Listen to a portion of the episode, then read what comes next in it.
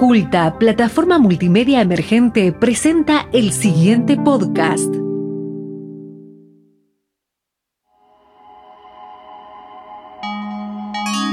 Nosotras somos Kei y Tef. y esto es Kyomu, by Culta. Un podcast donde te contamos todo sobre la cultura asiática Desde el anime, el K-pop, hasta el cosplay, un poco sobre las culturas emergentes. que cada día crecen un poco más en nuestra ciudad. Hola a todos, bienvenidos a un nuevo episodio de Kyomu Podcast by Culta. Esta vez estamos, Kei y yo acá. Nosotras solitas. Oli. ¿Cómo va? Bien. Bien, hoy nos toca un tema que a la mayoría del mundo creo que les gusta. A, A nosotras, nosotras, por lo menos. Por lo menos sí, particularmente sí. Estamos muy adentrados en este mundo. Eh, así que, Kei, ¿de qué vamos a hablar hoy? Eh, hoy vamos a hablar de BTS.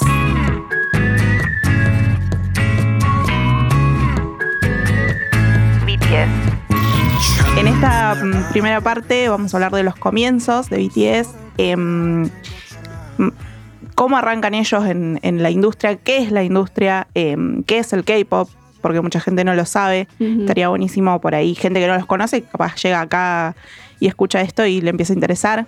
Totalmente, totalmente. Bien, para, para quienes no saben, el K-pop es la música popular coreana.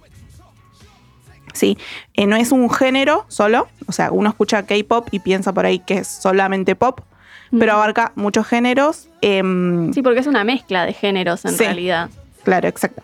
Y justamente BTS no tiene un género que lo defina, tiene dentro de su discografía muchas canciones de muchos géneros. Así es, mezcla un poco de hip hop, rap, a veces se tiran más a lo melódico, Sí, muchas canciones lentas, muchas canciones muy potentes, muy fuertes.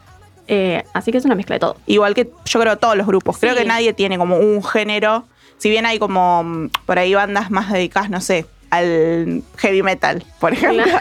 y también es K-pop, porque por ahí mucha gente lo escucha y no sabe, y también entra dentro de la categoría K-pop. Sí, sí, sí, hay muchas bandas que por ahí uno piensa en K-pop y piensa en un grupo de chicos o chicas bailando solamente, pero hay bandas de K-pop que tocan instrumentos, Sí, como por ejemplo The Rose o Day Six, sí. Que están muy buenas también. I- Sí. Investiguen si no las conocen, están muy copadas. Y hay muchas, también por ejemplo BTS trabaja mucho con orquestas, por También. ejemplo, donde se tocan muchos instru- instrumentos. Ujú. Em, ya entrándonos directamente en lo que es BTS, la- el grupo, para quienes no conozcan, yo creo a esta altura nadie, em, pero es un grupo que se formó eh, ya hace un- unos años, se cumplieron 13 años, si no me equivoco, de la formación. Claro, 10 años. 10, 10 10 años em, de la formación de BTS. Ellos arrancan, cada- en realidad no arrancan como una banda, sino que arranca uno de ellos eh, dentro de la compañía. Produciendo música. Claro, produciendo- más como en el tema de tras bambalinas de lo que es la música, ¿no? Claro. Y se va formando la banda. Em, cuando uno dice formar una banda, por ahí sacar música, estamos acostumbrados capaz a, no sé, subir un video a YouTube y que la pegue. Sí, o... un grupo de amigos que se juntan en el garage de una casa. Claro, bueno, eh, esto no es nada como lo que conocemos. Para triunfar en el mundo del K-pop hay que seguir muchos pasos. Muchísimos. Y vamos a adentrarnos un poco en, el- en ese tema, que es, por ejemplo, ser un trainee de claro. K-pop. Uno, por ahí los chicos, las chicas que están interesados en ser idols, que es otro término, em, idols hace referencia a todo aquel que haga música, que actúe, que sea modelo en, en Corea. Eh, cuando los chicos están interesados, asisten como a estas academias que tienen cada empresa, digamos, para eh, entrenarlos justamente en, en todas las disciplinas. del K-pop. Claro, en todas las disciplinas, porque creo que no hay un solo artista de K-pop que haga una sola cosa. No, porque la verdad hacen, todos hacen todo o lo probaron en algún momento. Todos actuaron, todos bailaron, todos cantaron. Sí, Es literal. como que tenés que pasar por todas esas etapas. El ABC, el actuar, bailar, cantar, Sí. ese mismo tiene que estar todo.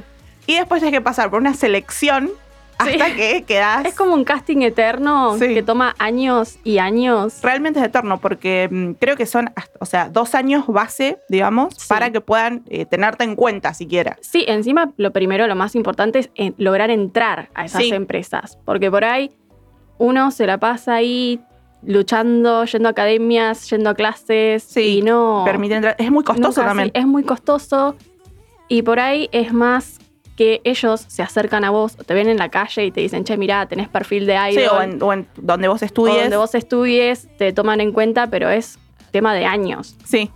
Bueno, y BTS venía ahí remándola en cada uno, digamos, en, en su área, en lo que les competía, hasta que los llaman para formar una banda. Los van llamando de a uno. Sí, hasta, van juntando los porotitos. hasta que quedan siete integrantes finalmente. Así es. Y se lanzan a, a la industria. Y ahí viene otro proceso más. Hasta ese momento ya pasaron, no sé, como cinco años pobres de entrenamiento, Sí, de selección. Forman la banda y pasan por otro proceso más donde su música las tiene que pegar, hablando mal y pronto, la tiene que pegar, digamos, en la industria para que ellos puedan subsistir como banda. Si no, la banda se deshace y cada uno a su casa. Claro, eso es lo que ellos llaman los wins que tienen la banda, ¿no? Sacan un single, sacan una canción. Y si esa canción la pega por ahí en un programa, saca el puesto número uno, eso se considera un win. Y si tienen ese win, más o menos como que se consagran como banda. Claro. Y lo que estaba pasando en ese momento en Corea y en la industria es que había tres grandes empresas que tenían un poco todo medio monopolizado, todo Ujú. lo que eran los programas estos que, que decía Tef, los Win. Eh, y BTS no estaba sonando tanto, no lo estaban conociendo No, tanto. aparte ellos vienen de una empresa que ahora es gigante, pero antes era muy chiquita, muy humilde. Muy pequeñita. unos, come- unos comienzos muy humildes. Estaba al borde de, de hecho, de la quiebra. Sí, sí, sí, sí, sí. sí, sí. Bueno, arranca BTS a remarla ya ahí, ya, digamos, eh, después de toda la que venían pasando. eh, arrancan a remarla, arrancan a ganar, pero yo creo que arrancan a ganar popularidad más afuera Afuera, sí. que en Corea mismo. Sí, No. sí, incluso en Corea por ahí hay veces que hasta como que no los tomaban muy en serio, No. porque ellos venían ahí, o sea, todos los idols en ese entonces tenían como ropa de diseñador, estaban vestidos re bien. Ellos andaban con imitaciones, Sí. se querían hacer ahí los bravos, como diciendo, hoy sí, somos muy hip hoperos, muy... Pero la venían, pasando, oscuros". la venían pasando dura. Sí, Em, bueno, justamente volviendo por ahí el tema de las compañías, todos los idols que pertenecían a esas compañías son las que, diga- los que digamos, llegaban eh. A ganar popularidad ahí dentro del país. Me acuerdo Sí. de haber visto yo por ahí documentales en su momento de BTS donde ellos sonaban en Japón, por ejemplo, pero Claro. salían a la calle en Corea y no los conocía nadie. sí, sí, sí. Y era, ellos decían, ¿cómo? O sea, no puede ser que en mi propio país no, no tengo Sí, reconocimiento. Incluso salieron a buscar eh, promoción afuera del país, fue- se fueron a Estados Sí. Unidos, tuvieron como unos recontra re mini conciertos que ellos mismos salían a a regalar entradas. a regalar entradas, a panfletear por la calle diciendo, por favor, vengan a mi concierto. Sí. ¿Y cómo pasa eso de eso, BTS, a ser lo que soy hoy en día, no? Porque Claro. es un fenómeno, Sí, global. sí, que, que la pegó, más que la pegó, digo yo.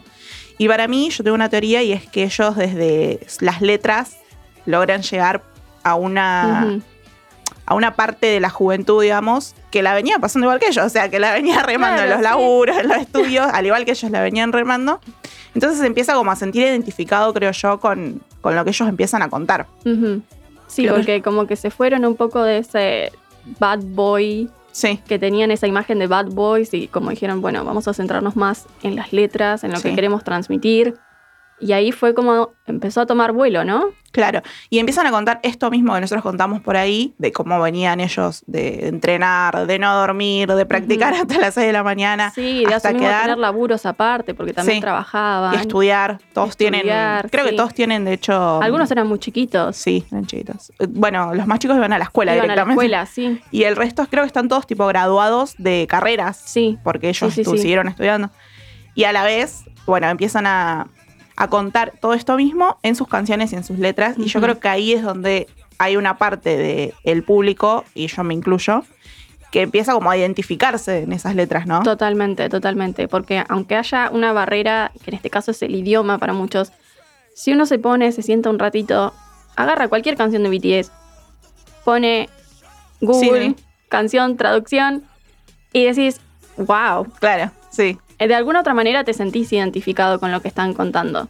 claro. Sí, no es por ahí la típica canción de pop que también las tienen. Claro, obvio. pero mm, porque oh, no olvidemos que no deja de ser un producto que se tiene que vender, o sea, es, es un Sí, sí, comercio. sí.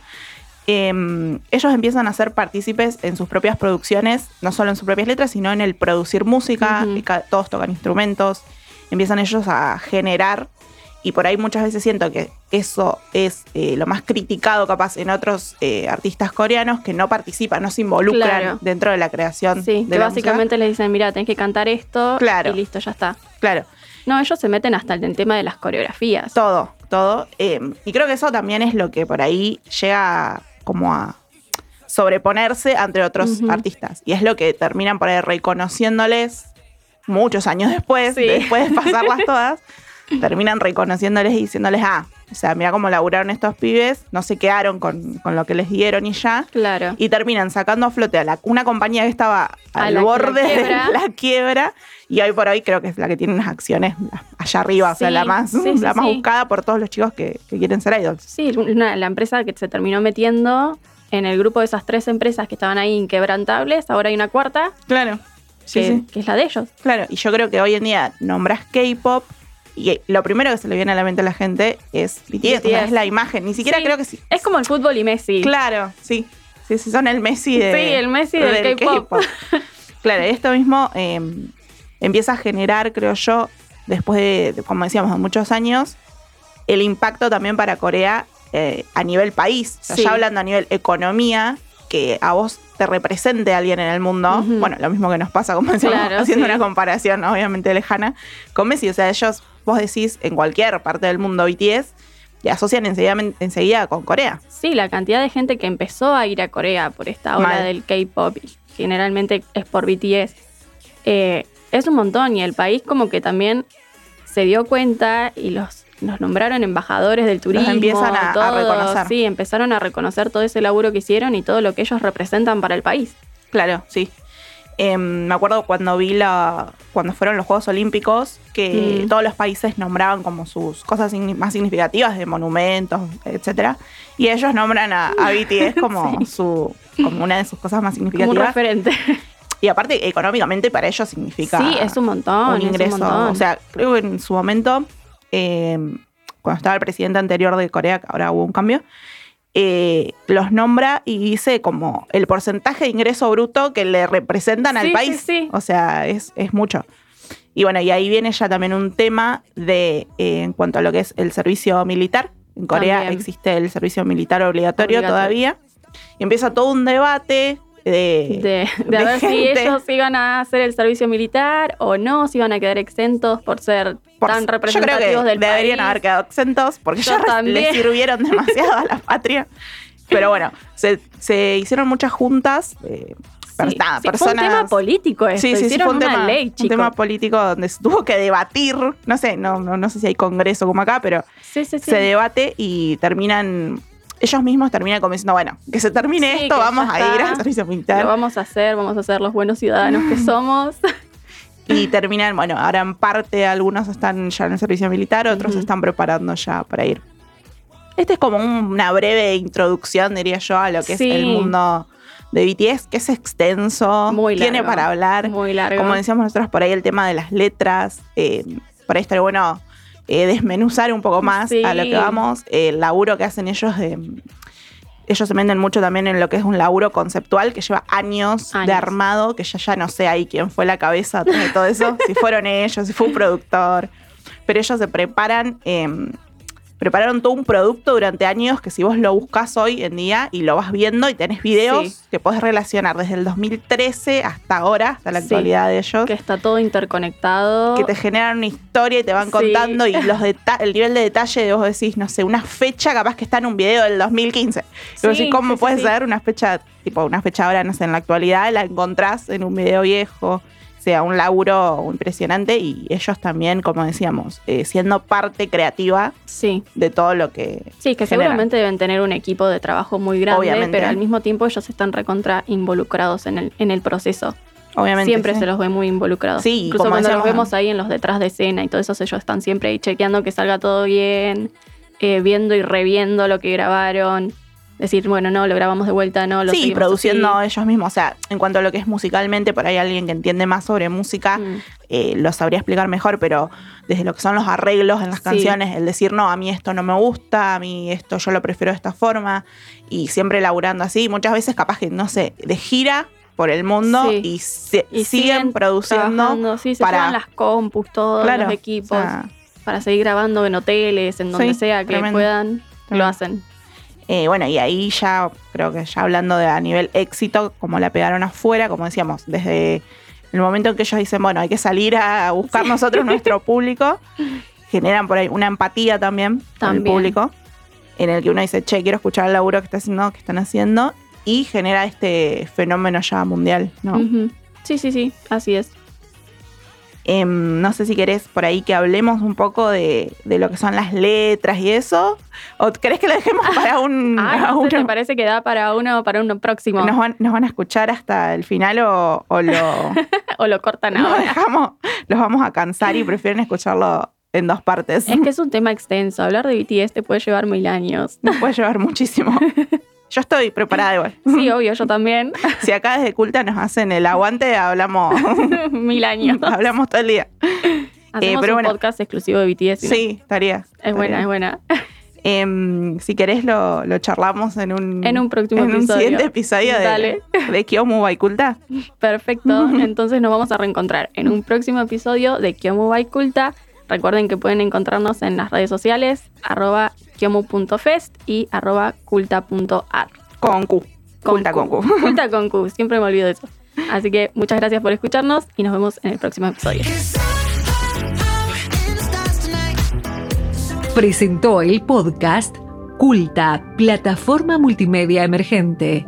Nuestra web culta.ar y redes sociales.